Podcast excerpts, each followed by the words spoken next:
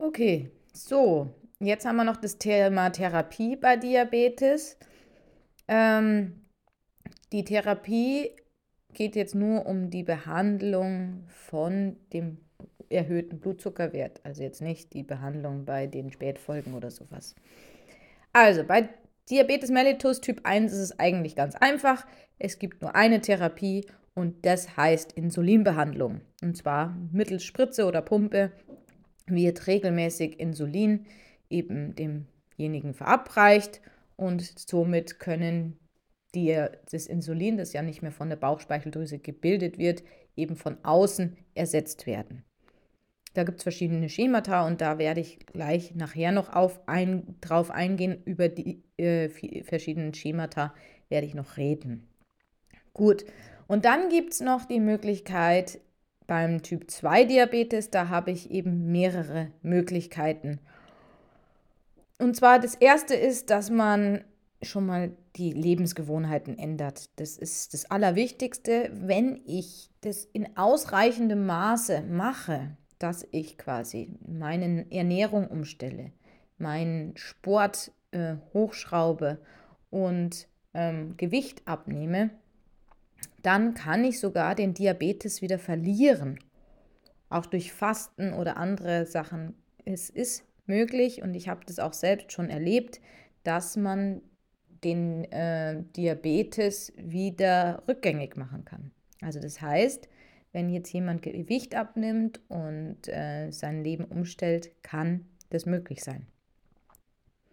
Und dann gibt es noch die Möglichkeit, eben auch Tabletten einzunehmen. Das sind keine Insulintabletten. Ich hatte schon in dem vorherigen Podcast gesagt, dass man Insulin leider nicht in Tablettenform einnehmen kann, weil das Insulin eben nicht aufgenommen werden kann vom Darm. Das ist zu groß und müsste abgebaut werden und dann hat es die Wirkung leider nur mal. Ähm, aber es gibt Medikamente, die ähm, man nehmen kann, die quasi die Insulinempfindlichkeit verändern bzw. andere Sachen ändern. Da komme ich gleich noch drauf. Und dann gibt es natürlich noch die, auch die Insulintherapie beim Typ 2 Diabetes, wobei wir ja schon gesagt haben, dass ja eigentlich Insulin nicht das große Problem ist beim Typ 2 Diabetes, aber wenn ich natürlich genügend Insulin spritze, dann wird auch irgendwann mal dieses Insulin seine Wirkung entfalten und der Blutzuckerspiegel wird sinken. Gut. Ähm, Zur Diabetes-Diät habe ich schon gesagt, Gewichtabnahme, körperliche Bewegung, gesunde, ausgewogene Ernährung wäre sinnvoll. Ähm, das ist, glaube ich, eben klar. Leider äh, finden das die meisten Patienten viel zu schwierig und es ist viel leichter, so eine Tablette zu schlucken, als sein Leben zu ändern. Gut, dann gehen wir zu den Zuckertabletten. Man nennt sie auch orale Antidiabetika. Ähm, da gibt es verschiedene Stoffe. Das wohl bekannteste sind die Biguanide. Da zählt das sogenannte Metformin dazu. Das ist eigentlich was, mit dem jeder Typ 2 Diabetiker anfängt. Ähm, Metformin verbessert die ähm, Insulinresistenz. Das heißt, genau da, wo unser Problem im Prinzip ansetzt, ähm, äh, wird quasi das Insulin äh, Empfindlichkeit wird wieder gesteigert, der Körper reagiert wieder mehr und besser auf das Insulin und deswegen ist es ein tolles Medikament, was eigentlich bei fast allen Diabetikern angewendet wird. Eine Ausnahme gibt es, und zwar die Niereninsuffizienz, wenn jemand schon schlechte Nierenfunktion hat, also die Niere nicht mehr so gut arbeitet, dann ist es so, dass dann teilweise das Metformin nicht angewendet werden darf oder sollte. Es gibt noch andere Medikamente, die ich einnehmen kann, zum Beispiel Sulfonylharnstoffe, sowas wie Glimeperid, Glibenclamid. Die ähm, setzen äh, Insulin aus der Bauchspeicheldrüse dann vermehrt frei. Das große Problem dabei ist, dass man das natürlich nicht so gut regeln kann und wenn dann einfach mehr Insulin freigesetzt wird und ich aber vielleicht weniger gegessen habe, das ist nicht so, dass ich dann sage, das sind genau so und so viele Einheiten wie beim Insulinspritzen. dann habe ich natürlich die Gefahr, dass auch eine Hypoglykämie entstehen kann, also der Unterzucker. Und das will man ja eigentlich vermeiden, weil das ja auch gefährlich ist. Deswegen sind die Sulfonylharnstoffe in dem Fall jetzt nicht ganz so gut natürlich wie das Metformin. Das andere sind noch zum Beispiel Alpha-Glucosidase-Hämmer oder Glitazone, zum Beispiel Acarbose oder Rosiglitazon. Die hemmen die Spaltung von Kohlenhydraten im Darm.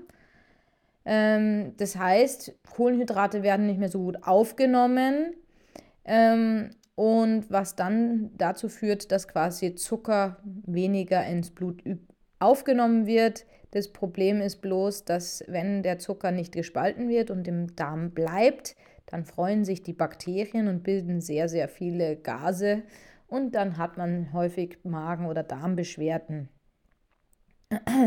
Glitazone sensibilisieren die Körperzellen auch wieder mehr für das Insulin, was eigentlich wieder gewünscht ist. Das Problem ist allerdings, dass auch die zur Gewichtszunahme führen. Und das ist ja eigentlich was, was wir überhaupt nicht wollen. Die Leute sind ja meistens eh schon zu dick und das wollen wir natürlich nicht. Also wie gesagt, Büttel der ersten Wahl ist eigentlich unser Metformin.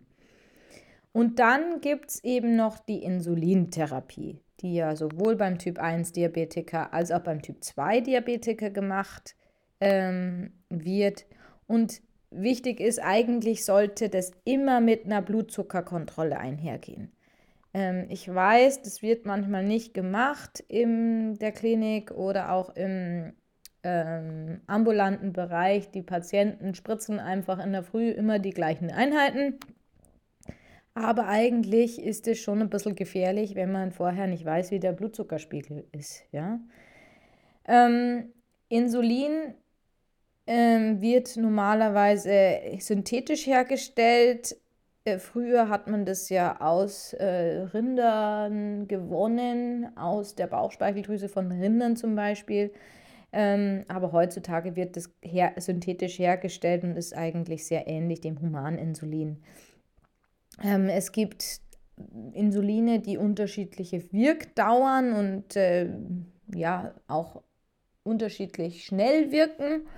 Es gibt zum Beispiel das Normal- oder Altinsulin. Das sind ähm, schnell wirksame ähm, Insuline, die aber auch nur eine kurze Wirkdauer haben.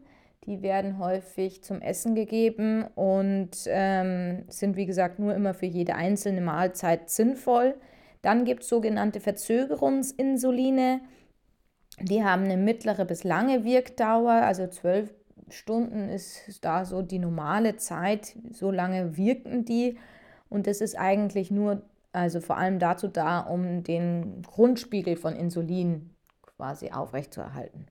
Und dann gibt es Mischinsuline, wo quasi dieses Alt- oder Normalinsulin mit dem Verzögerungsinsulin gemischt wird. Und dann habe ich halt nur anstatt zwei Spritzen eine Spritze. Meistens haben die Patienten mehrere Insulinspritzen ähm, entweder Mischinsulin und ein Kurzinsulin oder ähm, ein Verzögerungsinsulin mit einem Normal- oder Altinsulin. Genau.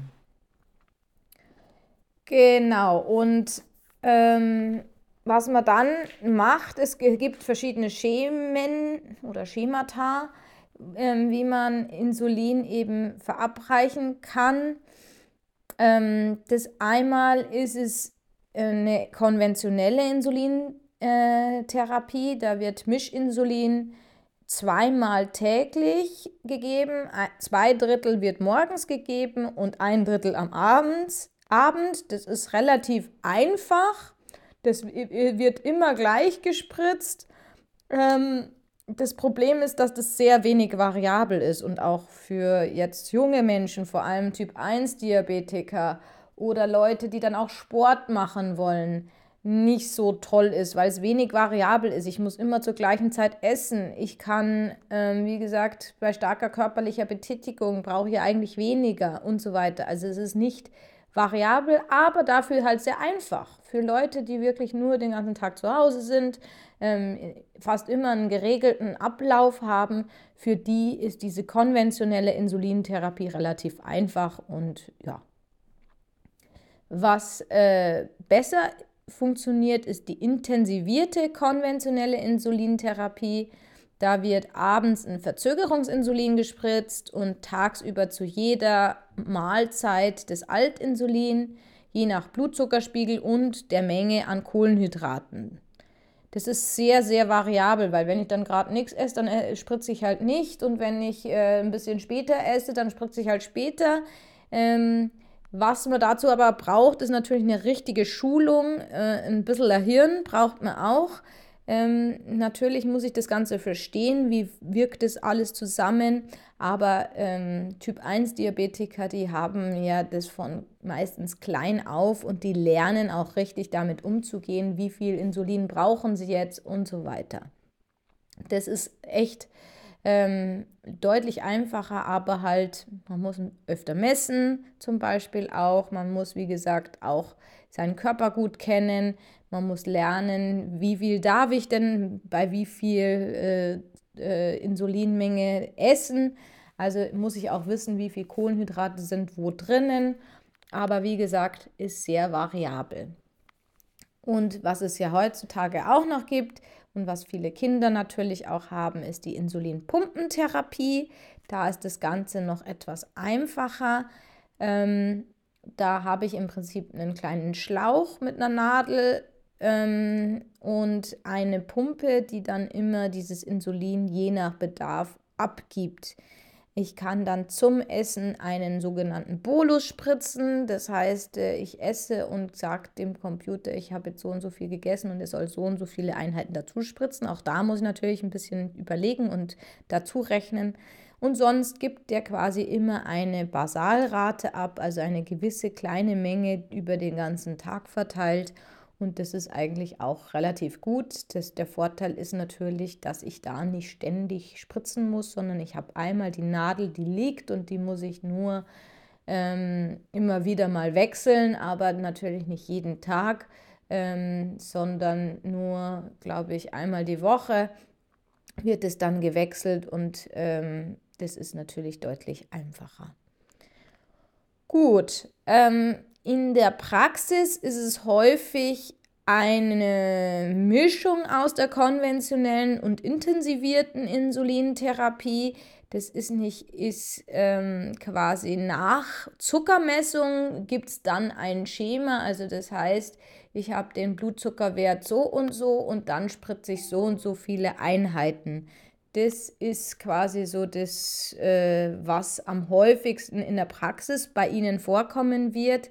Da haben Sie einen Zettel oder irgendwie so ein Schema von dem Hausarzt vorgegeben und nach dem sollen Sie sich richten.